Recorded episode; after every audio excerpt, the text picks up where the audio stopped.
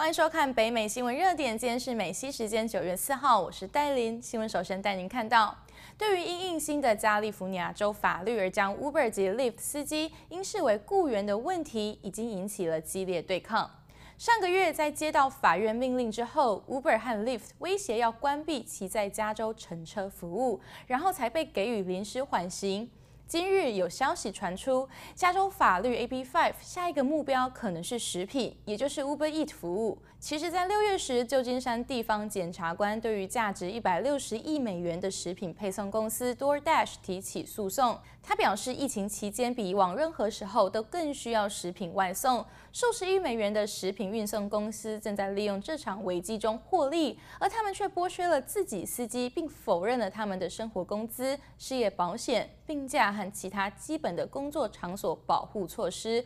目前尚不清楚是否会针对任何其他公司，但恐怕都是早晚的事。新闻继续追踪层出不穷的失业救济金欺诈案件。其实自大流行爆发以来，加州就业发展部已经支付了惊人的七百六十九亿美元的失业救济。美国劳工部周四的报道说，光是加州上周就处理了四十多份大流行失业援助索赔，占全国所有此类索赔的一半以上。但就业发展部前主任称这个数量是高的离谱。他说，鉴于在加州提出的索赔数量非常之大，这可能是潜在的欺诈行为。也因为如此，就业发展部正面临了大量浪费和欺诈的风险。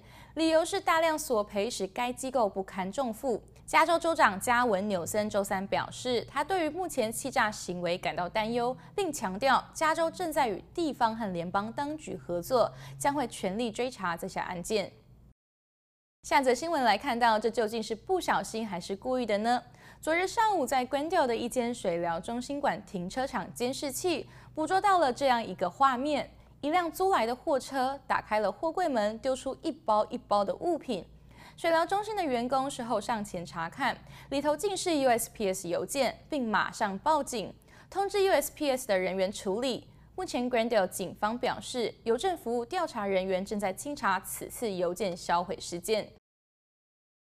新闻继续，万圣节准备好要怎么过了吗？Freeform 的万圣节之路是年度怪异季节体验的重点活动之一。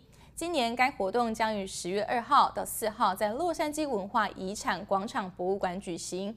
最重要的是，是完全免费的。每年 Freeform 都会在十月的每一天播放万圣节电影。